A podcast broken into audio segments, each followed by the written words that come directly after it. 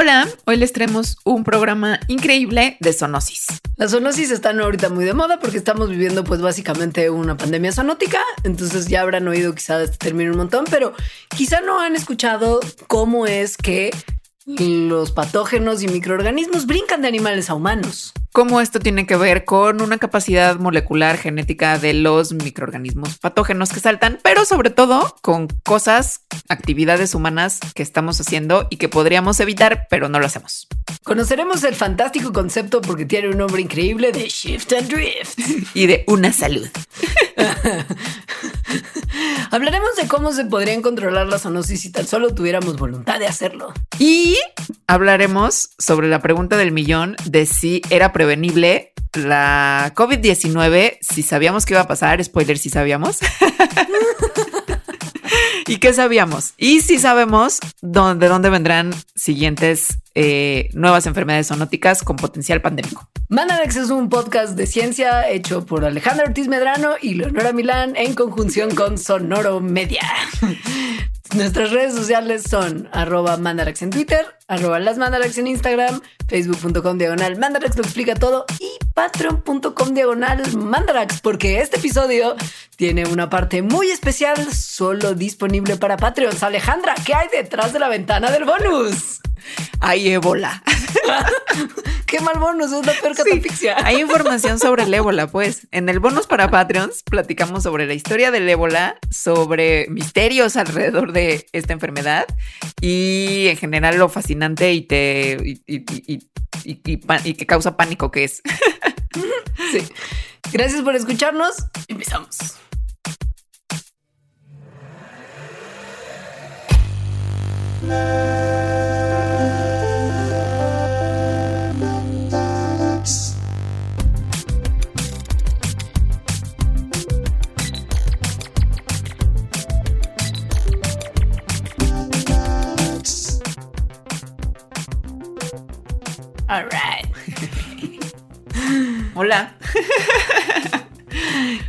Están? Hola, ¿cómo están? ¿Amanecieron tal vez pensando en todas esas enfermedades que estarán por llegar a la humanidad? Yo creo que desde que te conocieron, muchos de los Fandarax sí se despiertan pensando esas cosas. O sea, a lo mejor antes no, pero yo creo que ahora ya sí. Yo continuamente sí me despierto pensando en eso. O sea, como que más bien está ahí. No sé si me despierto o si más bien nunca se va. Claro. O sea, lo, lo sospechamos todos cuando nos contaste que había sido al CDC. Es algo muy fascinante las zoonosis, las enfermedades zoonóticas. De verdad lo son. Esperamos que crean esto después de este programa. sí va a parecer que muchas de las cosas de este programa se van a traslapar con otros que hemos hecho recientemente, sobre todo todo lo que tiene que ver con la COVID y las pandemias. Pero pues porque la verdad la COVID y las pandemias, gran parte de, o sea, gran parte de las pandemias que hemos sufrido son cortesía de animalitos, es decir, son zoonóticas. Y COVID se sospecha que es una enfermedad zoonótica también. Bueno, no se sospecha, sí lo es, solo no sabemos de qué animalito vino. Exacto. Y sobre todo, bueno, tenemos un mini mandarax de, de COVID como zoonosis y el COVID y la zoonosis es muy cortito. Este, pues vamos a extendernos más. Largo, largo y tendido. Exacto. Podríamos hablar más en realidad, porque Por supuesto. Pues, sí. Pero a si, ver. David, si David Quammen hizo el libro Spillover, todo sobre zoonosis, claro que podríamos hablar nosotras más de eso. Muy recomendable ese libro. En español se llama Contagio. Este, si pueden, léanlo. Es es fascinante. cada capítulo es fascinante. Porque además te lo, te lo platica como, como cuentito. O sea, es como leer una novelita del, del mal viaje.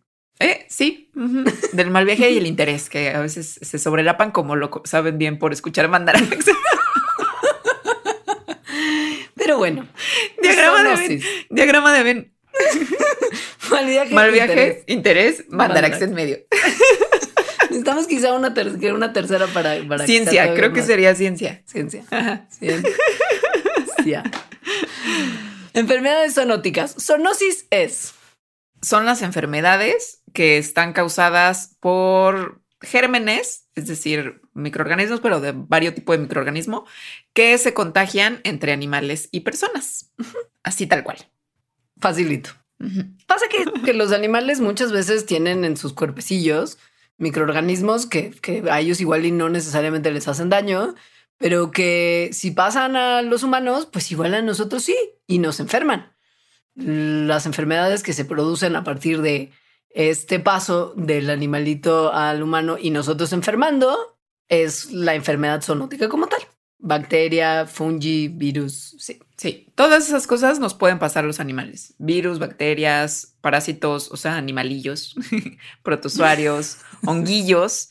Y la cosa es que eh, los animales, o sea, las especies de animales que tienen estas cosas que a nosotros nos pueden hacer mucho daño, en ellos estas cosas, pues rara vez les enferman. O sea, como que nada más los cargan, de lo cual vamos a hablar más tarde. Em, las zoonosis son súper comunes, pero así como tremendamente comunes. O sea, se estima que 6 de cada 10 enfermedades infecciosas de la gente, pues, vienen de animales. Y que de las enfermedades nuevas, que se les llama enfermedades emergentes, el 75% son zoonóticas, o sea, vienen de animales. Eso es, pues, casi todo. Sí, 3 de cada 4, si a usted le gusta, quizá no el porcentaje, sino el, la número 7 te sorprenderá. Bueno, 3 de cada 4. Y Sí, esto, esto pasa porque los animalitos y los animalitos humanos estamos muy cercanamente conviviendo mucho tiempo. O sea, piensen probablemente quizá en su casa hay una mascotita, piensen que quizá van a comerse hoy un bistec o un filetito de pescado o estamos en contacto muy cercano. Y este contacto cercano puede muchas ocasiones, de muchas formas distintas, ocasionar que las cosas que viven en los animales empiecen a vivir en nosotros y enfermarnos. Por ejemplo, contacto directo. O sea, si uno agarra saliva, sangrita, orina, moco, heces o algún fluido de algún animal infectado, puede uno infectarse también. Que hay que recordar que esos fluidos, pues muchas veces los animalitos los traen pegados a su cuerpo. O sea, este contacto directo significa que fuiste y acariciaste a un pangolín, por decir algo. Ay, sí quiero. Y ese pangolín, pues antes se había lamido, entonces se había dejado saliva, tú lo tocas, después te tallas el ojo, ¿no? Eso es contacto directo. Otro contacto directo puede ser, pues el pangolín se enojó, ya no hablemos de pangolín, ¿no? Sino eh, un erizo se enojó, te mordió, y entonces su baba se puso en contacto directo con tu sangre o un gatito te rasguñó, en fin, contacto directo es el animal a través de, o sea, lo contactaste directamente y eso te puso en contacto con alguno de sus fluidos que tenía germen del mal. Sí.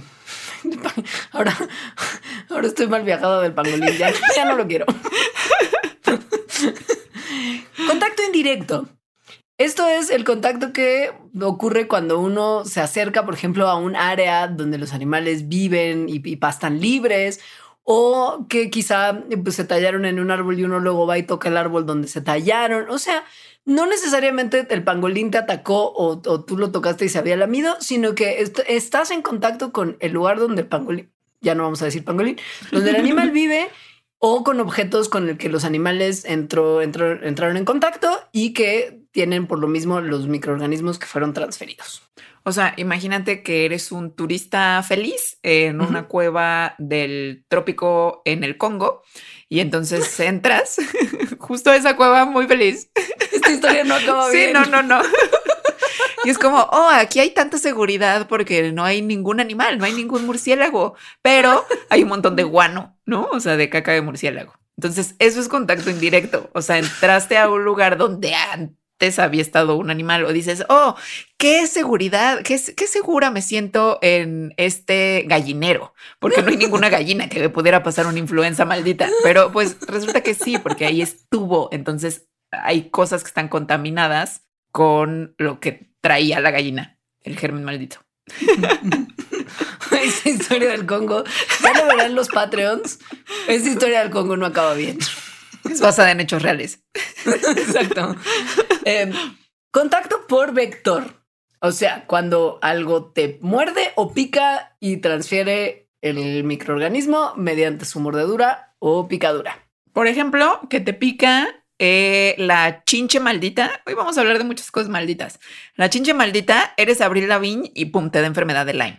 Ahora, entiendo que Lyme la dan las garrapatas. Es que en mi mente garrapata y chinche más o menos son. No, a ver. o cualquiera de esas dos uno tiene que aplastar inmediatamente. o sea, yo entiendo que como bióloga yo no tengo que darles este consejo, pero si ven una garrapata, destroy. Bueno, aunque si la garrapata les picó, guárdenla para llevársela al médico infectólogo que tiene que revisarles y ver si es una garrapata que puede transmitirles alguna enfermedad zoonótica. Precisamente. Las chinches, las chinches dan, por ejemplo, otra enfermedad que se sospecha que el padre de la evolución, Charles Darwin, contrajo por andar paseando en lugares muy selváticos en sus expediciones, que es el mal de Chagas. Exacto. Que también es un mal viaje. O sea, los dos son horribles. Todo mal. Ahora, ya eres, ¿no? Evitaste entonces todo viaje, toda, todo paseo a gallineros y más lugares donde hay animales. Evitaste tocar a cualquier pangolín o cualquier otro animal, por tierno que sea, pero tienes que comer. Ah. Tienes que comer porque pues de eso se trata la vida, de comer y beber, lo necesitas para vivir. Sí. Pero, pero ¿qué pasa si te comiste algo que no es seguro, como leche no pasteurizada, que francamente es como, además ni sabe rico, no lo hagan. No, pero sí hay mucho queso no pasteurizado, o sea, de leche no pasteurizada, eso sí es bastante común. En la France, por ejemplo, usan mucho. No, y aquí, según yo, todos los quesitos frescos del mercado, bueno, no sé si todos, pero muchos quesitos frescos del mercado, dudo que la leche haya sido totalmente pasteurizada. que tenga un control de calidad de, de pasteurización, por ejemplo. Gracias por quitarme esos pequeños placeres de la vida, ni los quería. Sí, son muy ricos esos quesitos. Sí, son. Pero bueno, igual y que igual y quesito, pensemos que el quesito no es un villano, ¿eh? pero piensa que estás comiendo pollo y no cocinaste bien el pollo o el cerdo. Y estas carnes, cuando no las cocinas como a conciencia, muchas veces vienen con, vienen con ponzoñ. Con ponzoñ, que, o sea, porque no estamos hablando aquí nada más de que el, el bichillo venga en la ponzoña y se te pasa. Es decir, una infección de Escherichia coli no sería, mm. aunque te la puedas comer, no sería zoonosis, sino que las zoonosis son estos microorganismos, enfermedades que en, los, eh, que en las especies animales no humanas vivían, viven usualmente y de repente brincan a nosotros. Como los, los cisticercos, por ejemplo. Esos son un extraordinario ejemplo de que no cocinaste bien tu taquito al pastor. Y entonces algo que en los cerdos no hace nada, a los humanos les puede dar mucho problema. Sí, no estoy segura que los cisticercos sean zoonótica, pero ahorita vemos. Este, mm, pero por ejemplo, la salmonelosis sí. Entonces te comes un huevito que venía de la gallinita, que pues eso café que ven en los huevos a veces, lamento decirles, pues es caquita. Entonces en esa caquita traía que su salmonela y te infectaste al comer eso. Y ok, me hago vegana, pues en las frutas, en las verduras también pueden venir contaminadas de eso. Cisticercosis sí es una zoonosis parasitaria producida ah, por el Cisticercus celulose. Ah, Forma larvaria del cesto de Tenia solium, que es un very much mal viaje también. Sí. Sí. Y finalmente, ok, decides vivir de fotosíntesis, pero tomar agua, o sea, dejar de comer ver si tu cuerpo produce energía nada más con el sol, pero pues tienes que tomar agua. Bueno, pues tomando agua también, porque si tomas agua que estuvo en contacto con un animal infectado, con los fluidos de un animal infectado, con sus heces, pues entonces de esa manera también te puedes infectar. Todo, bien. Miren, más bien hay que hacernos a la idea de que vamos a estar en contacto con, con posibles causantes de enfermedades zoonóticas todo el tiempo de todas nuestras vidas, hagamos lo que hagamos, tengamos malas o buenas decisiones turísticas, da igual. Es que creo que esto lo que hace visible es que es porque es tan, bueno, una de las razones de por qué sean tan frecuentes. O sea, no se puede evitar tener el contacto de vez en cuando con animalitos que nos pueden pasar algunos bichillos que causan enfermedades en nosotros. Ahora sí se pueden evitar otras cosas, también lo hablaremos más adelante. Sí, o sea, no es como que ya nada más podemos como tirarnos al Exacto, y seguir haciendo todo lo que hacemos mal. Esperar que... lleguen todas las pandemias que pueden llegar. No, no es así. Esto en términos de la gente que tiene además un trabajo que me parece espectacular y, y aterrador, que es los ecólogos de la enfermedad, porque eso es a thing. Sí, sí. Usan un término que se llama en inglés spillover y en español salto taxonómico o de hospedero que habla del momento preciso en el que un patógeno pasa de miembro de una especie, que es como su hospedero natural, a miembros de otra especie. Es un evento como localizado, focalizado y que se puede casi que mapear. Bueno, se ha mapeado en muchos casos. También vamos a hablar de eso en el caso del ébola. Esto a mí me parece de verdad muy fascinante de la zoonosis. O sea, estos eventos de salto de hospedero son uno a uno. O sea, Leonora fue y acarició el pangolín y pum, le brincó a Leonora. un germen maldito. Y yo fui y acaricié mm, a una iguana y me brincó a mí. Es decir, es así tal cual. Ahora, esos spillovers, esos saltos de hospedero de eventos focalizados, no implican una emergencia de una nueva enfermedad, es decir, una enfermedad emergente, una nueva enfermedad, una enfermedad zoonótica, porque la emergencia de enfermedades es un proceso. Primero tiene que ocurrir el salto. De hecho, tienen que ocurrir generalmente muchos saltos, porque entonces en esos saltos el germen del mal se, se va adaptando al nuevo hospedero. Y después, entonces, tiene la capacidad de infectar a miembros de la nueva especie a la que está brincando, de vivir chido en esa nueva especie, pues porque al principio si vive en otra especie es porque le va bien en esa otra, ¿no? Si brinca una nueva, pues es como si pasan a un, a, cualquier animal a un nuevo eh, hábitat, pues, pues, seguramente no le va a ir tan bien. Entonces adquiere esta capacidad y sobre todo la capacidad de contagiar de entre miembros de esa nueva especie. Por ejemplo, en el caso del SARS-CoV-2, pues de contagiar humano-humano. En el caso de los dos ejemplos de Leonora y Alejandra acariciando animales, que no es tan evidente que uno quiera acariciar, ¿eh? porque ya pensé cómo vienen a acariciar pangolines e iguanas y son como muy rugosos y como con picos. Entonces, qué raras, pero bueno. En el caso de Leonora y Alejandra acariciando animalitos que igual no está bien acariciar, punto que el pangolín me ataca, como debe de ser, porque no le gusta que lo acaricien. Y algo que venía con el pangolín que se pasa a mí porque me rasguñeteo, yo al parecer le parezco buena onda a ese patógeno y como que de repente como que está muy contento, vive ahí feliz, está como en mis fluidos. Y entonces yo voy a ver a Alejandra y le toso encima. Porque, porque así nos llevamos, porque así nos llevamos. Porque, porque como, porque no, porque no hemos aprendido nada. Y entonces le toso encima a Alejandra y ese patógeno dijo como, wow, hay más de uno. Perfecto, aquí voy a hacer casita también. Entonces Alejandra va y le tose encima al club de la gente que se tose encima, del cual es, forma parte. Y ahí ya es un problema, porque ahí el patógeno ya pasó de un individuo a otro y está empezando a sentirse muy cómodo viviendo en nosotras. Para que eso pueda ocurrir, o sea, para que el patógeno ya tenga esa capacidad de que si yo, de que si Leonora me tose a mí, pueda contagiarme a mí y yo contagiar a otras personas, tuvo, tuvieron que haber pasado cosas antes en el patógeno.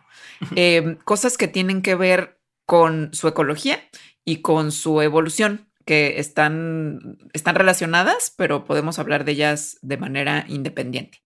Entonces, primero hay que entender que estos gérmenes, em, o sea, sí, los, los patógenos, los microorganismos, el hábitat de estos, de estos bichos son los cuerpos de otras especies. En este caso que estamos hablando, pues de animales.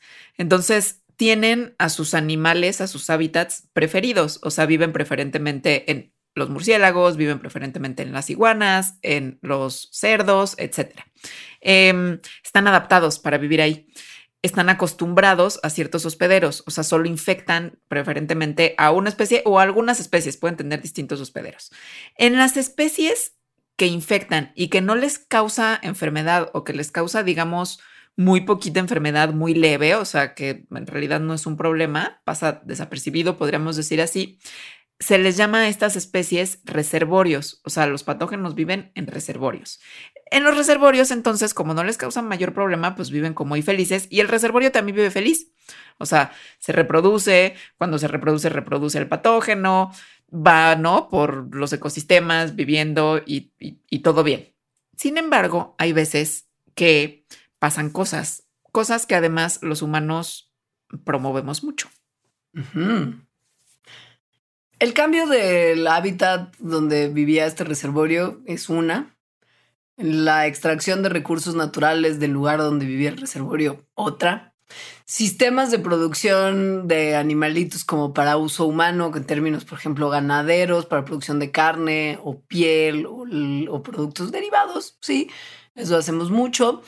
Transportación, llevamos de repente cosas de un lado a otro y y hay cosas que quizá no tendrían que ir, que agarran ride y llegan a otros lugares.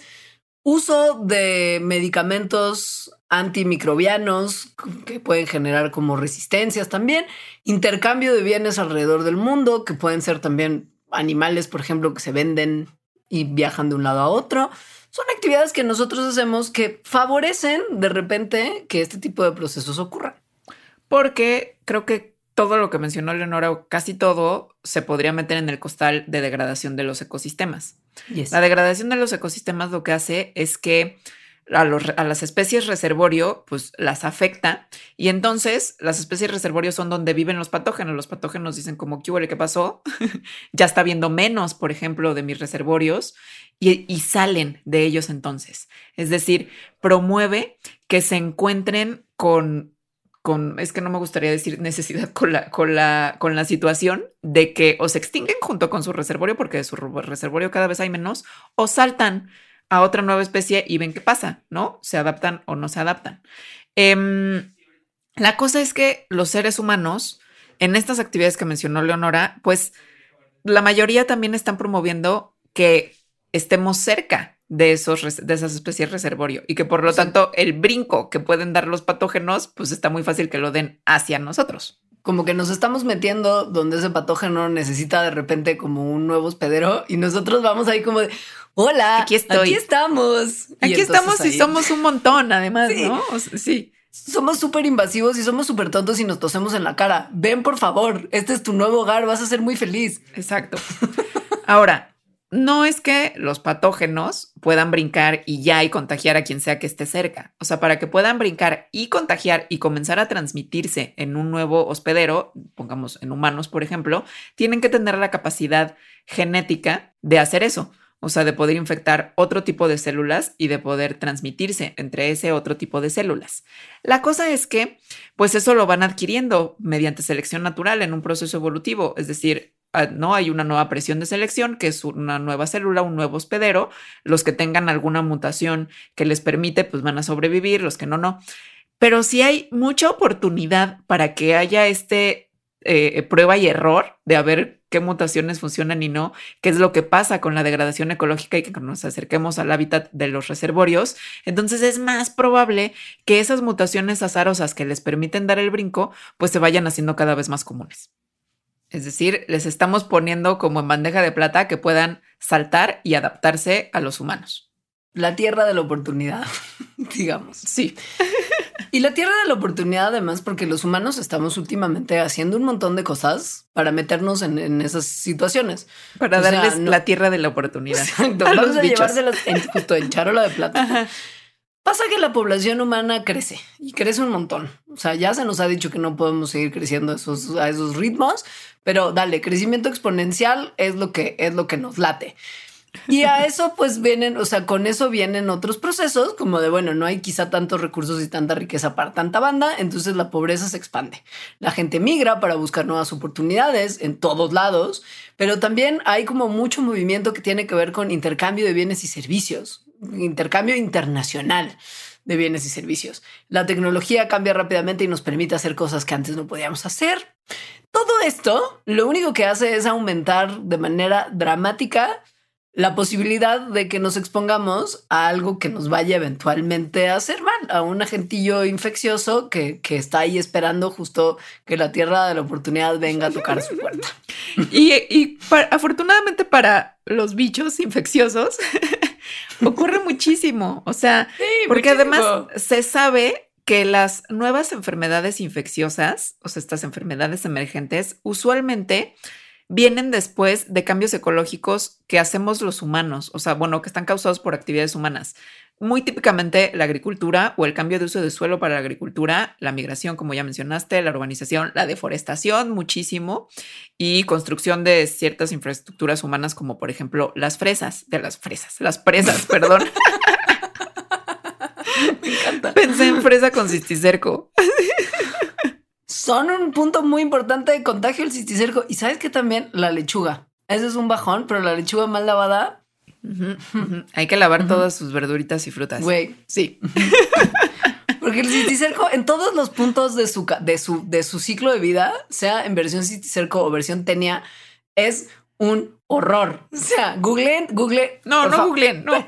Tenía, tenía, googleen, tenía. No. Así cuando ven los dientes, no, no lo googleen, no, no, no, es cierto, no, no.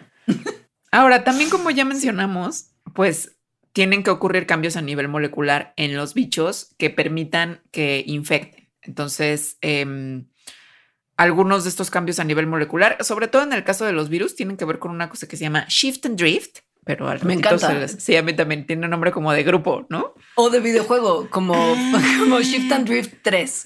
ya sabes. O Como incluso como de juego de mesa, ¿no? O así. Sí, de algún tipo de juego. Que ahorita les explicamos que es el shift and drift. Pero Sí. también, y muy importante, que tengan, que adquieran resistencia, por ejemplo, resistencia a antibióticos, hello bacterias. Güey, Porque ahí vamos, ahí vamos. Así, tengo gripa, voy a tomarme un poquito de penicilina. No, no. Entonces, es la combinación, lo que queremos decir con todas estas cosas, la combinación de cambios a nivel molecular en los bichos que permiten la infección y cambios ecológicos que se relacionan con que se fomenten los cambios a nivel molecular o que pongan más bien el escenario para que ocurran eh, con más probabilidad los cambios a nivel molecular. Y, y un componente que, que- que se, que se puede definir perfecta, perfecto como un componente social. O sea, que es justo todas las actividades humanas que permiten que estos otros procesos que son más bien biológicos ocurran. Sí, O sea, que en literal. realidad el, el ecológico es facilitado por el social. O sea, Claro. sí. Casi que consecuencia de, nuestra irresponsabilidad social. Como por ejemplo, de qué cosas sociales. Pi- piensa que vamos a poner un, ej- un ejemplo que es muy terrible y que solamente nos hace querer hacer todavía más abogados de la paz. Piensa en una guerra. La guerra es un proceso en el que mucho de lo que pasa en la dinámica humana de las poblaciones que están involucradas en un conflicto bélico genera movimiento. Genera movimiento, genera... Sí, eh, movimiento de gente tal cual. Se Sí. va la gente de las zonas de guerra. Se va y, va a otros lugares que, que no necesariamente eran lugares donde había estado antes. Eh, eso, por ejemplo, es un importante factor en la emergencia de las enfermedades, el movimiento, el movimiento de poblaciones humanas, por cualquiera que sean las causas. No tiene que ser una cosa tan mal viajante como, como una guerra, pero sí cosas como quizá que, que vemos que ocurren como, como si fuera un chorro de agua abierto, como justo los movimientos migratorios que hoy Sí. en día son, son de, de to- de todos los días. Todo el tiempo alguien está buscando irse a otro lado. Que está muy relacionado con la urbanización, porque la urbanización también es un proceso de que se mueve gente de zonas rurales a zonas urbanas. Em, el- el- el- la crianza de animales, de animales sobre todo nuevos, pero en realidad de, de todos, pero nuevos, como se pone de moda la carne de avestruz, entonces, y se hacen granjas de estos nuevos animales, puede llevar a que haya brotes epidémicos de nuevas enfermedades que justo traían estos animales. Claro. Pero sí también los, los animalitos comunes. ¿eh? Sí, o sea, piensen que la mayoría de las gripas son o porcinas o había, o sea, las influencias que, que hemos tenido contacto con recientemente que han sido preocupantes vienen o de cerdos o de aves de corral, o sea, como de gallinas. Y es que en estos lugares hay muchos individuos, Muchos. generalmente en condiciones eh, muy malas, es decir, que también se promueve como que sus sistemas inmunes no estén chidos y, y por lo tanto que también sea un lugar muy bueno para los bichos. Y hay mucho contacto con humanos, con los que trabajan ahí. Claro. Pon tú también que Alejandra, no conforme con haber ido a Cancún a acariciar una iguana, dijo, esto es, esto cambió mi vida. Nada como tener como su reptiliana piel entre mis brazos. Nos vimos a los ojos. se miraron a la- y como, como, como una como la hermana de Marge Simpson exacto. iguana. Sí. Alejandra se enamora de esa iguana que acarició y decide que la va a meter en una jaulita y decirle a los de la aerolínea que es su animal de confort y llevarla en el avión con ella para su nueva vida en la Ciudad de México. Y le pone un chalequito que dice animal de, de seguridad, como de Ajá. terapia. Y ahí va la iguanita feliz a vivir junto con Bistec, Valle de Bravo. Y él, él o sea, Ale no sabía, pero su iguana Juanita tenía salmonelas. Y esa salmonelosis relacionada con la iguana se puede convertir en un problema cuando Alejandra le da como un besito a la iguana y se contagia de su salmonela. Y esto es una cosa que pasó en Estados Unidos. O sea, hubo una epidemia moderna de salmonelosis relacionada con iguanas en, Estados Unidos y en muchos otros países. O sea, esta es una historia que Alita no lo hizo, pero sí hubo gente que sí. Esto es algo que pasa recurrentemente. O sea, que hay brotes epidémicos de salmonelosis relacionados con tener iguanas como mascotas.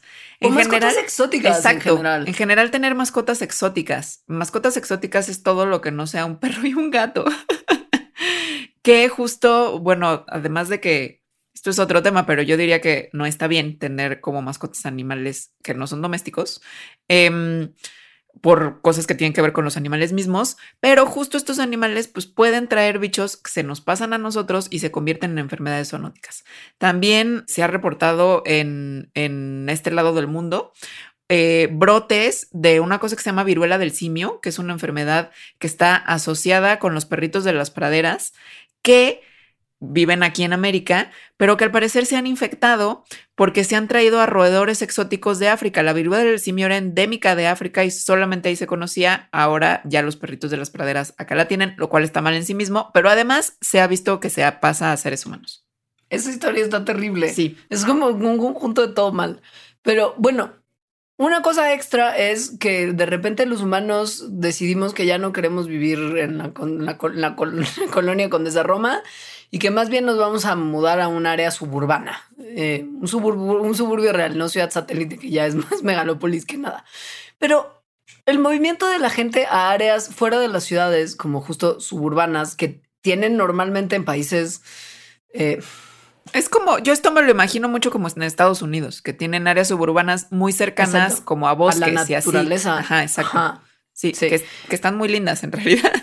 Sí están, y la gente que vive ahí como que pues justo gusta mucho de ir y explorar la naturaleza porque para eso se salió de la ciudad y se fue a vivir al suburbio. Pero esto nos pone en contacto con los reservorios de vida salvaje que están en esas áreas y con los que no estábamos en contacto antes. Y por ejemplo, en Estados Unidos, que además es que como les de, de veras, hay un montón, un montón de casos de rabia o sea, la cantidad de tratamiento contra la rabia que se requiere en Estados Unidos por esta expansión de la gente a áreas donde hay como más nature salvaje es, es tremenda. Sí, la rabia siendo una enfermedad zoonótica, obviamente de las más famosas. Esto también, la de, la de moverse, o sea, irse a vivir a lugares en in the wild, en la naturaleza, pues según yo es, no sé en dónde se habrá contagiado Abril Lavigne de la enfermedad de Lyme, pero o sea, en los últimos años ha habido un número considerable de, o sea, un aumento considerable en la enfermedad de Lyme en Estados Unidos, justamente por este motivo. O sea, por gente que se va a vivir a, a, estos lugares. Y bueno, tiene que ver también con otros motivos, no nada más irse ahí, sino tiene que ver con la ecología de los reservorios y las especies con las que conviven los reservorios. Y ahorita, ya dije mucho, ahorita vamos a hablar de eso, pero es que sí vamos a hablar de todas esas cosas. Ahora, ¿sabes quién creo que tiene también enfermedad de Lyme? Esto en, mi más puro copati chapoy, no, no, no tengo pruebas, pero tampoco dudas. Talía. Ah, sí tiene. Yo el otro día vi un post porque la sigo en Instagram porque me cae muy bien. Tiene enfermedad de Lyme, claro. Y durante muchos años que no sacó un disco es porque la estaba pasando muy mal. La pasan muy mal. Es como muy, muy cansado y como que te sientes mal todo el tiempo cuando tienes enfermedad de Lyme. Sí. Tali, mi corazón está con ella. Sí, es muy común, está siendo cada vez más común en Estados Unidos. Es verdad. Lyme. Sí. Y es que, a ver, no tienes tampoco que ir tan, tan al outside. Yo me acuerdo de haberle quitado garrapatas a mis perros. O sea, las garrapatas están, uno convive. Sí. Sí, no tienes que ir tampoco tan al outside. Tampoco es como tengan miedo todo el tiempo de ir al outside. En realidad, si vives en un lugar así, pues es más probable que estés más en contacto con los animales que te pueden pasar estos bichos. O sea, si tu perrito vive en un departamento y sale nomás a caminar al concreto de la calle, probablemente no estás tan en riesgo que si todos corren en, praderas. O si eres un biólogo de campo y te mandan de práctica de campo a los Tuxtas, que es donde los, todos los biólogos que van a los Tuxtas regresan así cargados de garrapatas. O a Nuevo México con perritos de las praderas que ahora parece que tienen peste bubónica. O sea... Güey, cosas que no querías que volvieran. Ajá. Entonces, a ver, estas cosas que hemos estado hablando son sociales, están relacionadas con actividades humanas, son súper importantes, pero como dijimos hace rato, tiene que haber otros factores, en particular el factor molecular evolutivo, que permite que estos bichos tengan la capacidad de saltar, infectar y luego transmitirse en un nuevo hospedero. Y sobre todo en virus hay esta cosa que se llama shift and drift que... Shift and Drift 3. La venganza. algo así. Que es como un ejemplo de un proceso genético que puede llevar a que emerjan nuevas variantes, nuevas cepas, y que estas nuevas cepas pueden ser, pues, por ejemplo, pandémicas. Ahora que está, muy de moda. ¿Qué es Shift? El shift antigénico es el proceso en el que dos o más variedades de virus en particular o variedad, o sea, punto que tienes variedad 1 de, COVID, de SARS-CoV-2, variedad. Por lo mejor con influenza, porque en influenza se entiende muy. Perfecto. Sí. Tenemos una variante de influenza y otra variante de influenza. Les haces a esas variantes de influenza now kids y se combinan para formar un nuevo subtipo de influenza que tiene una mezcla de los antígenos que tiene el virus de la influenza en su superficie y que es lo que nuestro sistema inmune de repente reconoce, ¿no? Cuando entra un virus de la influenza, su sistema inmune dice, wow, wow, wow, ¿qué es esto? Reconoce las proteínas que están en la cubierta del virus y produce anticuerpos contra ellos. O sea, pollito, cerdo, H1N1. Exacto. Se combinó la influenza de una variedad que estaba en pollito con la que estaba variante número 2 en cerdo. Now Keith se combinaron. Hicieron ese shift. O sea, tienen ahora antígenos combinados. Ajá. Esto no es lo mismo que drift. No, el drift de antígenos o el drift antigénico es que de repente ocurren mutaciones, que eso ocurre todo el tiempo y además si son virus que hay por millones como en una gota de agua, pues entonces más, o sea, más probabilidad de que haya más mutaciones.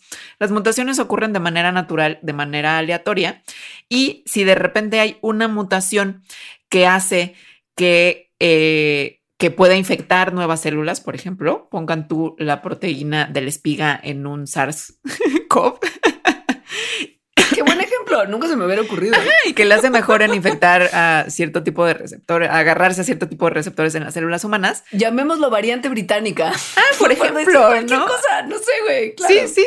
Entonces, em, este drift de antigénico ocasionado por estas mutaciones naturales, pues va a ser que puede infectar a nuevos hospederos o si ya infecta a un nuevo hospedero que pongan tú es una especie que puede generar vacunas, como los seres humanos, que las vacunas ya no funcionen o que funcionen menos.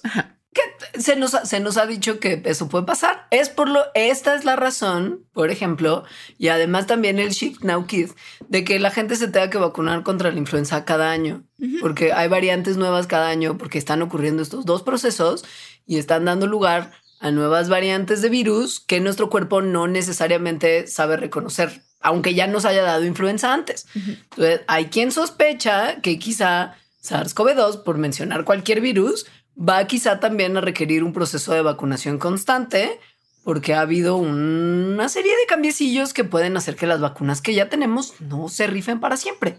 O no se rifen ¿eh? tanto. O no se rifen tanto. Pasa, esto es normal. Hay que hacernos un poco a la idea. Ahora, si las enfermedades zoonóticas nos dan tantos dolores de cabeza, ¿por qué no nada más las controlamos y ya? Güey, qué buena idea. ¿Por qué no las erradicamos? Comunícame con la Organización Mundial de la Salud. Les voy a decir que por favor, ya, que se acabó. Delete en la compu. Así, selecciona zoonosis, delete. Es que no es fácil controlar la zoonosis porque se acuerdan que les habíamos dicho que hay un elemento muy importante del desarrollo de las enfermedades zoonóticas, que es el animalito donde ese bicho vive feliz, que quizá no lo enferma, pero vive feliz ahí, que se llama el reservorio. Bueno, que las zoonosis requieran o impliquen un reservorio es un problemón. Problemón. Pues sí. Pensemos en otras enfermedades infecciosas no zoonóticas, como la viruela, el polio.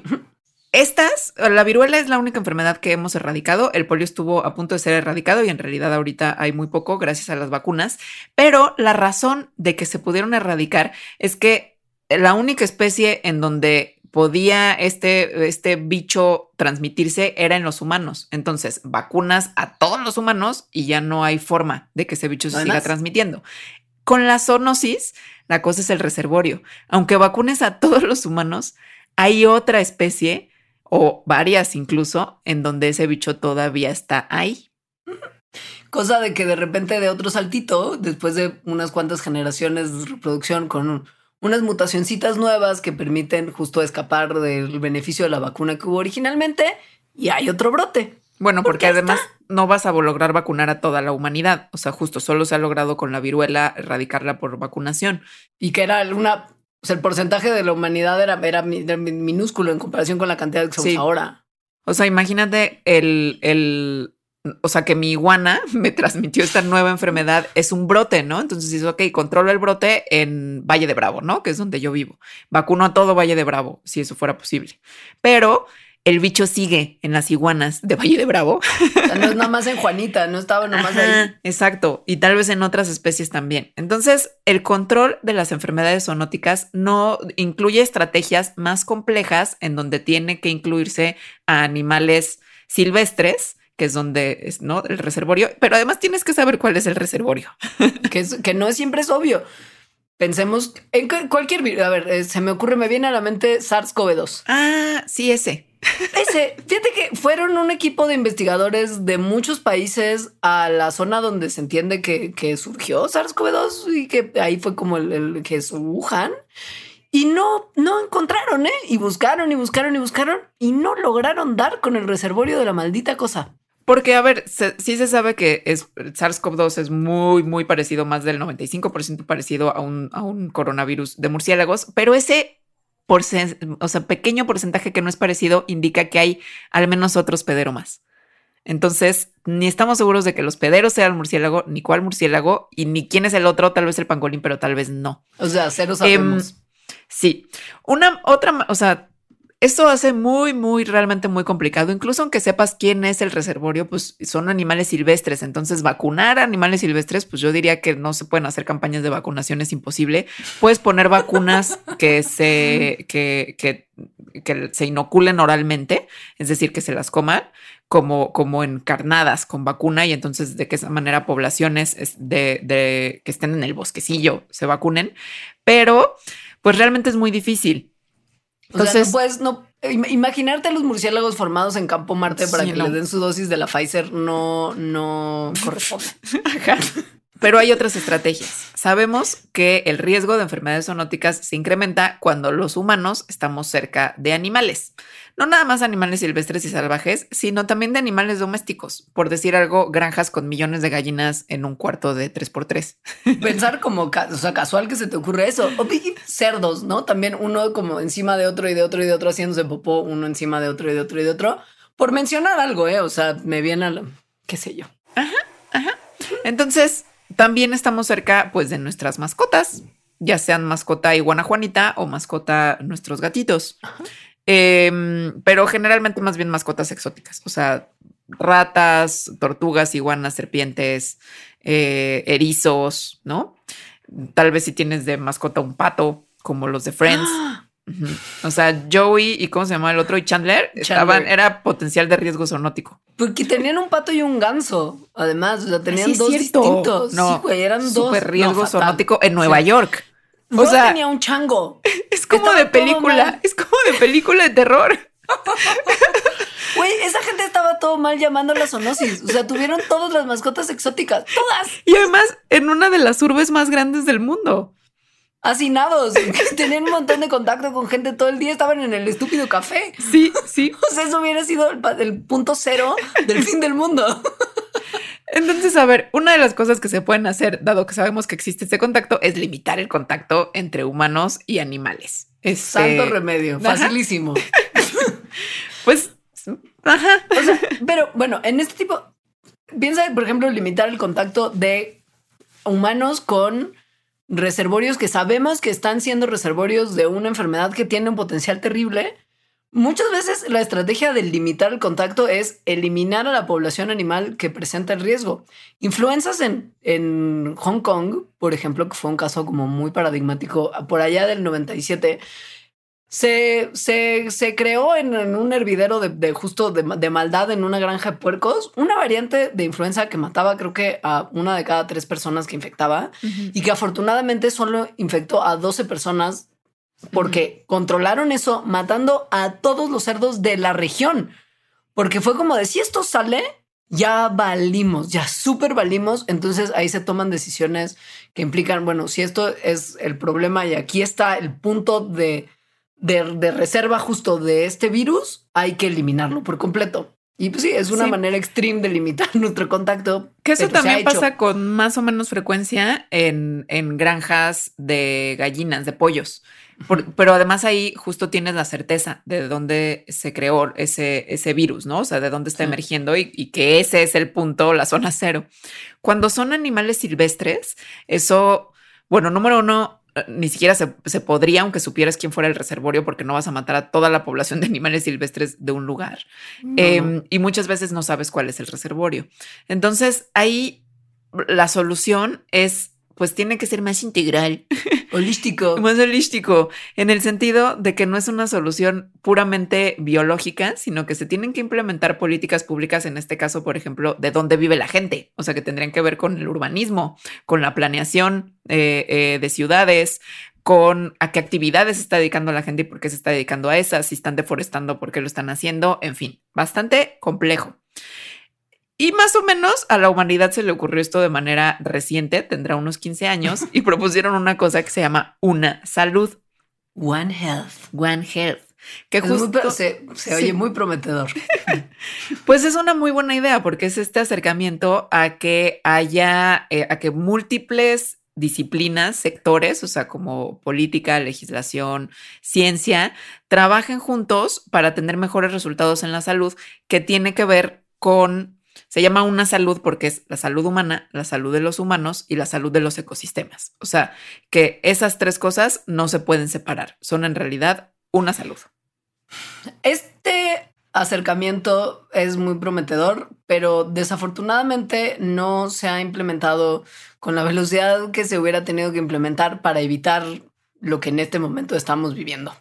Porque la realidad es que esta pandemia en particular ya se veía venir, pero a kilómetros. O sea, la vimos, la vimos desde lejos. Fue como, güey, ahí viene una pandemia. ¿Vamos a hacer algo al respecto? No, vamos a esperar a ver qué pasa. Chicle y pega y no pasa nada como SARS, que afortunadamente el virus no resultó ser tan virulento como pudo haber sido como es ahora SARS-CoV-2 y un poco se frenó. Pero eso ya se veía venir. O sea, era literal así como de, no, déjalo y seguro no pasa nada. O sea, mucha gente, mucha gente, en la ciencia sobre todo, vio que ahí venía y dijeron, hagan algo. Fueron como el meme de, de es el día después de mañana o de qué película es, en el que sale así como, o sea, sí hubo mucha gente con un pizarrón y muchas rayas diciendo, ahí viene la pandemia. Y, y, ah, no diciéndole a los tomadores de decisiones y los tomadores de decisiones diciendo, ah, mejor hay que bajarle el dinero a la salud. No es necesario tener insumos ni un sistema de salud pública eficiente. Sí, sí, No sí, hay que seguir, hay que seguir deforestando. A ver. Era prevenible, son prevenibles las zoonosis en general y era prevenible esta pandemia en particular. Tan tan. Es una pregunta compleja, no es una respuesta como de, de sí, no tan fácilmente. Eh, pero de que no tuvo que haber pasado lo que pasó, probablemente eso sí lo hubiéramos podido evitar. Sí. Mire, primero, se sabe en qué lugares, en qué regiones del mundo es más probable que ocurra la emergencia de nuevas enfermedades, de enfermedades zoonóticas. Estas son regiones del mundo tropicales donde hay una alta biodiversidad, sobre todo biodiversidad de vertebrados, pero de muchos otros animales también. Pero en realidad mucha gente dice como, ah, mucha biodiversidad, entonces muchos bichos. No es así, sino que de hecho uno de los factores más importantes para que las regiones tropicales sean estos hotspots, estos puntos calientes de nuevas enfermedades emergentes, es porque son las zonas del mundo donde más rápidamente está cambiando el uso de suelo, donde hay más deforestación. Son esos dos factores más que el de la biodiversidad. La biodiversidad también suma, pero son los factores humanos los que explican mejor que en estas regiones haya más ocurren, o sea, más enfermedades emergentes. Eso se sabe y desde hace mucho. Hay un concepto de como ambientes enfermos y ecosistemas enfermos que es muy importante tener en mente. Sabemos que nuestras actividades de expansión, de extracción de recursos, de utilización de la naturaleza, está llevando a que los ecosistemas per se no estén necesariamente sanos. Y esto es una cosa que no es nueva y no debería de sorprender a nadie que tenga efectos tan graves como los que estamos viviendo ahora. La degradación de los hábitats lleva a ecosistemas que no son sanos. Y la perturbación de hábitats se, se sabe que lleva a la alteración, obviamente, de comunidades de vida animal que, que, que en ellos habitan. Y esto se sabe que aumenta el riesgo de las enfermedades. O sea, son cosas que conocemos, sabemos. O sea, los ecosistemas tienen dinámicas complejas en el sentido de que cada una de las especies tiene relación con muchas otras y entonces eso crea redes complejas de interacciones. Em, cuando llegamos los humanos y perturbamos a los ecosistemas, estamos perturbando esas interacciones de maneras que ni siquiera podemos predecir bien, justo porque son muy complejas. Y entonces se ha visto que justo esa es la manera en que, y, se sabe cuáles son como algunos mecanismos o procesos en que esa perturbación afecta de manera directa a las poblaciones de reservorios animales, o sea, de reservorios que tienen, que tienen bichos con potencial zoonótico y que entonces hace que más probable que emerjan nuevas enfermedades zoonóticas. Uno de estos procesos es algo que se llama efecto de dilución, que lo que dice es que, em, que cuando las especies varían, o sea que cuando tienes un ecosistema con varias especies y que esas especies varían en la susceptibilidad que tienen un patógeno, es decir, tienes probablemente una que sea un reservorio, otras que no lo sean, la mayor diversidad de especies lleva a menor infección y que se quede más el patógeno en su reservorio. Cuando baja la diversidad de especies, entonces aumenta la prevalencia de ese bicho en otras especies. Una de ellas puede ser el humano o de que de una de esas especies que saltó salte después al ser humano.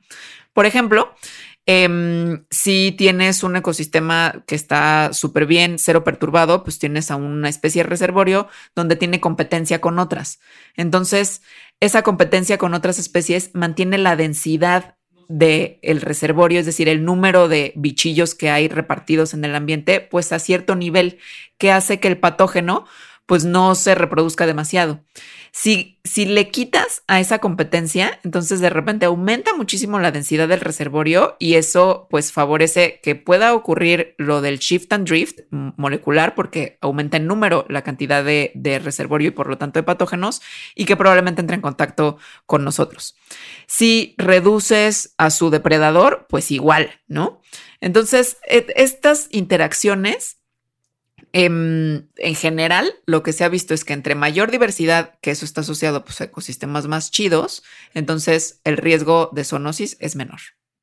No debemos caer, porque ahí me, imagino, me, imagino que a partir, a partir de esto, mucha gente va a ser como, ya no quiero convivir con biodiversidad jamás, la biodiversidad es mala, es un hervidero de ponzoña de la que no quiero saber. destruyamos la biodiversidad porque así destruimos la zoonosis. Esa no, esa no es una buena estrategia porque asume algo que es erróneo, que es que toda la biodiversidad es igualmente amenazadora en términos de su potencial de pegarnos bichos. Y no es así. Si se fijan, hemos recurrentemente hablado de un de unos cuantos animales, un puñadito, o sea, porque iguana, o sea, iguana y pangolín, todo, todo bien, y, también mencionamos varios otros, pero hay unos que si uno lee sobre zoonosis, recurrentemente se aparecen. Por ejemplo, que siempre se habla como de, mm, del, cerdo como el, como el animal del mal o, o, la gallina, ¿no? Eh, normal, porque son, son animales que tenemos justo asignados para consumo humano, pero la realidad es que también pertenecen a grupos que tienen una una probabilidad más alta de portar enfermedades que pueden convertirse en zoonóticas y que den el salto a humanos. Este grupo de, este, este grupo de animales como muy, muy zoonóticos son las ratas, pensemos en la peste, ¿cómo no? Los murciélagos, mil coronavirus, claro que sí. Primates, VIH, todo bien. Carnívoros como gatos y perros, toxoplasmosis rabia, sí cobró muchas gracias.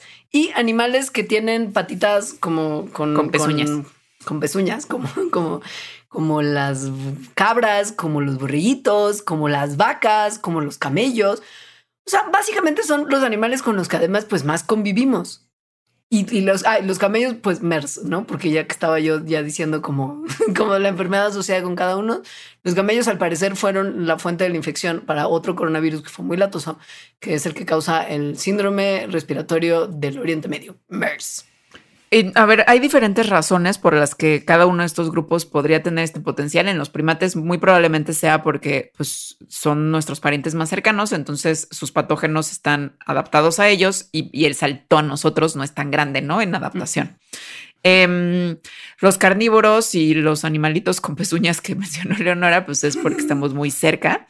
Yo ahí incluiría a las aves de corral también. Sí. Y al parecer los las ratas y los murciélagos es porque hay muchísimos y muchísimas, o sea, no nada más muchísimos en número, sino muchísimas especies. O sea, murciélagos son el 25% de todos los mamíferos. Entonces, o sea, nada más por número es más probable que, ten- que haya más diversidad de patógenos también en ellos. Pero la solución tampoco es como pues matemos a todos los murciélagos o a todos los de estos animales. O sea, no es así. No. No es tan fácil. No es tan fácil porque incluso, bueno, no suponiendo que además es muy probable que sí sea así, que los murciélagos tengan un montón de, de patógenos distintos, nada más porque hay un montón de diversidad de murciélagos. El caso del SARS-CoV-2, en el que no sabemos si brincó directamente un murciélago, muy probablemente no, brincó a, a otro animal, em, es lo que hace que aunque matáramos a todos los murciélagos, igual hay otras enfermedades en otros patógenos y tal vez no brincan nada más hacia nosotros No. y que las que las que los factores sociales de lo que estamos haciendo los humanos que fomentan que los patógenos de cualquier animal, incluidos los murciélagos, puedan saltar a nosotros, sí es algo que está en nuestro control. Claro. Sí es algo que podemos evitar o comenzar a mitigar y es algo que no implica destruir la biodiversidad, que tiene otras consecuencias, entre ellas más enfermedades zoonóticas de otros Es que animales. es eso. O sea, esa, que, esa, que esa sea la solución, que esa sea la solución es absolutamente contraintuitivo, porque estamos hablando precisamente que actividades como esas son las que nos llevan a estar tan expuestos a enfermedades zoonóticas en primer lugar. Entonces, no, esa no es una buena solución. ¿Se sabía que iba a pasar COVID, sí o no? Sí, Se sabía. sí. Acuérdense de este señor del meme. Sí, sí pasó Sí. así, casi. ¿Por qué? Porque ya había pasado SARS y porque ya había pasado MERS. Y la gente sabía que SARS no iba a ser el último coronavirus proveniente de murciélagos que iba a infectar humanos para nada. Pasa que desde que la epidemia de SARS ocurrió en el 2003 y de que igual ya casi que ni nos acordábamos, solo porque South Park tuvo un capítulo en el que aventaban asiáticos contra la pared para contagiar. Era una cosa, pues es South Park, pero Sí. Hay, pocas, referencias en el imaginario, sobre todo occidental, de SARS, pero SARS fue un problema. Y desde que SARS se convirtió en una, en una epidemia en 2003, se publicaron miles de artículos científicos investigando coronavirus porque fue como de esto pasó, va a poder pasar. En muchos de esos papers publicados era como, ok, ya identificamos un montón de reservorios, un montón de coronavirus que están relacionados con SARS. Sabemos O sea, un montón son 36. O sea, Sí, desde tre- 2003 hay al menos 36 coronavirus relacionados con SARS identificados que tienen potencial zoonótico. Sabemos además que hay como justo muchos SARS en una especie en particular de murciélagos que son los horseshoe bats, murciélagos como herradura. Ajá. Eh, y que además, si combinas eso con la cultura de comer animales exóticos en el sur de China, estás combinando como dos factores en una bomba de tiempo que está esperando estallar. O sea, este es un paper, como esto lo dice un paper como de 2007. Tal cual. O sea, lo que acaba de decir Leonor es una cita. O sea, Sí. tal cual. Tal cual. 2016, vamos a clonar en la Universidad de Carolina del Norte un coronavirus de murciélago que se llamaba WTB1-CoV, que, ay, casual, podía infectar células pulmonares humanas y de ratones mediante, vaya, qué sé yo, un receptor que también tiene SARS-CoV-2. Mismo receptor, ACE2. Ahí está, contagiado. Células pulmonares, ya está. 2017, este, es- este está muy cañón. 2017 se publica un paper en el que durante cinco años estuvieron investigando y se dieron cuenta de que había 11 nuevos coronavirus relacionados con el SARS en una cueva de murciélagos en Yunnan. En China. En China. Yunnan es donde está Wuhan, acuérdense, es la provincia donde está Wuhan. Este. Por decir, por decir Ajá, cualquier cosa. ajá. Mira, por decir, nada más como para que sepan, hay un instituto en Wuhan especializado en estudiar este tipo de enfermedades. O sea, tan lo saben que hay una institución que se dedica exclusivamente a eso. Es- este paper del 2017 después reconstruyó a estos, a estos 11 SARS-CoV en el primos del SARS-CoV-2 en el, en el laboratorio y vieron que o tenían la capacidad de infectar células humanas vía nuestro receptor ACE2, que es exactamente lo que hace el SARS-CoV-2. Igualito que lo que ya habían visto en 2016 con este otro coronavirus W1B1. ¿eh? O sea, igualito, mismo receptor, mismas células pulmonares, igual, idéntico. Y luego, en el Instituto de Virología de Yunnan, hicieron otro estudio en el que se dieron cuenta que la gente de Yunnan que vivía cerca de cuevas de murciélago podía contraer diferentes SARS-CoVs directamente sin necesidad de otra especie eh, intermediaria. Aquí vieron, cuando ven a la gente de esta provincia que vivía cerca de cuevas de murciélago, el 2.7% de estas personas tenían anticuerpos para algún tipo de SARS-CoV, es decir, se habían infectado de alguna manera sin que les causara una enfermedad mayor, porque acuérdense que eso es algo que va evolucionando el patógeno. Comparan a esta población con gente que no vivía cerca de cuevas de murciélago, 0% la gente que no vivía cerca de cuevas de murciélago. Normal. O sea, había mucha información que nos estaba diciendo eh, que era una bomba de tiempo, tal cual Sí. como sí. Pero, o sea, pero targeteado a- así como, como el pin de Google de ponerlo en, la- en exactamente la provincia de donde surgió. Porque además, ¿sabían ustedes que SARS, el original, también viene de la provincia de Yunnan donde está Wuhan? Viene del mismo lugar, o sea, casi que viene del mismo mercado. Porque es el desarrollo de SARS, si lo, si lo lees, es exactamente igual que el de SARS-CoV-2. Idéntico, idéntico. Es Solo la lotería genética le tocó mejor al SARS-CoV-2. Exacto. Por eso es Sí. una cosa que ahora nos tiene encerrados en la casa desde hace un año. Y SARS es solamente un recuerdo que de repente como que ves el capítulo de South Park y dices, qué chistoso. Ay, no pasó nada, cero grave. Ahora, Pero la cosa es que, a ver, citamos nada más cuatro papers de cuatro mil, donde estaban diciendo exactamente qué podía pasar y cómo así hasta el receptor. Vaya, así como esto va a infectar así con este receptor. Ya está, cuatro mil papers. sí, no sé si los 4000 sean exactamente de eso, pero hay 4000 papers de coronavirus desde el 2003, desde el SARS. Ahora, no, o sea, no pensamos, ok, Yunnan en China, el, el, el lugar de, ¿no? El volcán de la pandemia, pues no necesariamente, o más bien no el único. No, no, ha sido como coincidencia que ven, pero es solamente uno de un de, de tantos que tienen potencial. También hay Por- estudios, hay uno de 2017, es que además todos estos son anteriores a la pandemia actual. Hay un estudio de 2017 donde hacen modelos computacionales y le meten diferentes tipos de variables, por ejemplo, demográficas, biológicas y ambientales, que se, no- y entonces las relacionan con la emergencia de enfermedades zoonóticas para predecir lugares de riesgo de próximas enfermedades zoonóticas.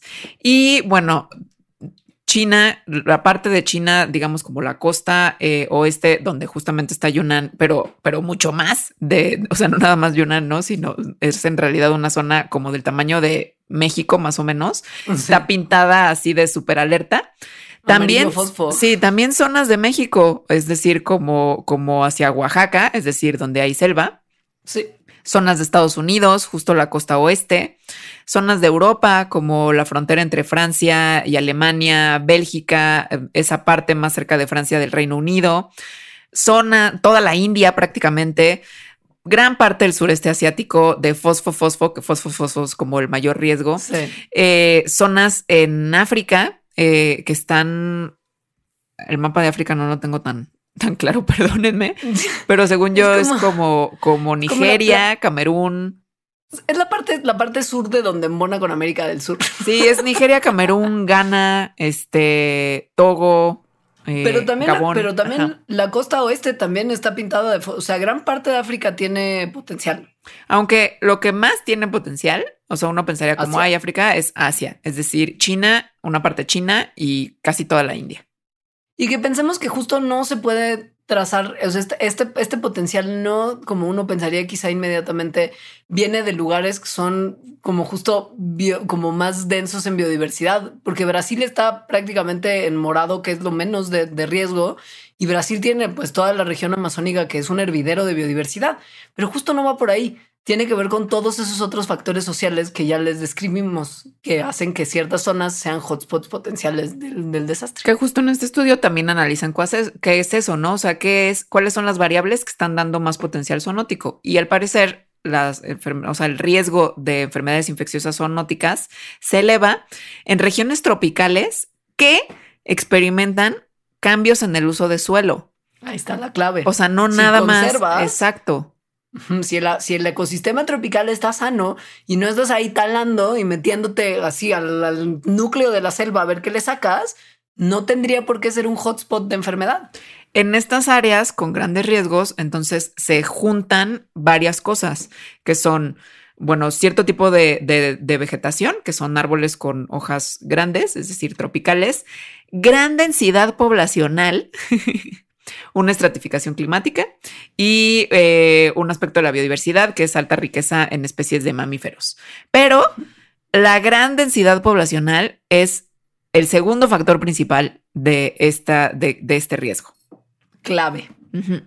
Y hay otros también que son humanos, o sea, que están como pegaditos a la riqueza en biodiversidad de mamíferos, que son prácticas de agricultura y no, o sea, que, que sí, que haya cambios para poner pasturas, este, que haya áreas que entonces se deforesten para que justo puedan pastar animales. Es, eso creo que aquí en México se llama Sembrando Vida, ¿no? Es creo que el nombre oficial de ese, de ese problema. que es, al final eso, es, es se, está, se está deforestando una parte importante de ecosistema sano para poner un ecosistema agrícola que no, que no, que no pertenece biológicamente a esa región. Entonces, bottom line, no es culpa de la biodiversidad, es culpa de lo que hacemos y cómo nos juntamos con ella.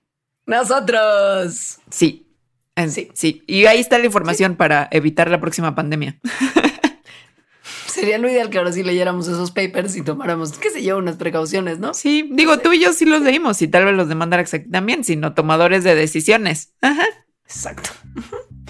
Y no, yo creo que, pues, o sea, podemos, el mensaje de qué se puede hacer es, es clarísimo, ¿no? Creo que se va, creo que se va, se va diciendo conforme, conforme hablamos de las causas. Sí. Sabemos cómo solucionarlo. Es una cosa que simplemente no nos ha dado la gana y que esto probablemente entonces vuelva a pasar. Por su atención, gracias. Ha sido un placer hacer este episodio de Mandarax. Adiós. Ah, uh, uh, uh, si ustedes fueran Patreons en este momento, tendrían acceso a un mal voyage que es exquisito. O sea, es de mis mal viajes personales más tremendos. Que es el ébola. Vamos a contar la historia del ébola y cómo se relaciona con esto que hemos estado diciendo de las actividades humanas. O sea, es un gran y claro ejemplo de todo lo que hemos estado diciendo. Momento de hacerse Patreon. Venga, dele click patreon.com diagonal mandarax.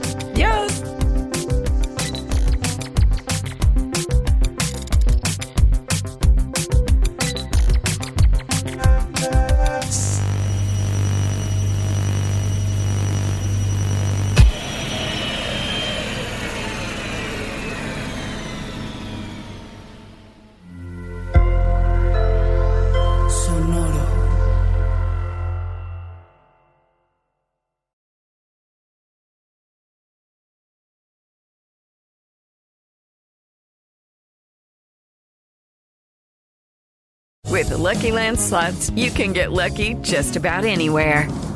This is your captain speaking. Uh, we've got clear runway and the weather's fine, but we're just going to circle up here a while and uh, get lucky. No, no, nothing like that. It's just these cash prizes add up quick. So I suggest you sit back, keep your tray table upright, and start getting lucky. Play for free at LuckyLandSlots.com. Are you feeling lucky? No purchase necessary. Void where prohibited by law. 18 plus terms and conditions apply. See website for details.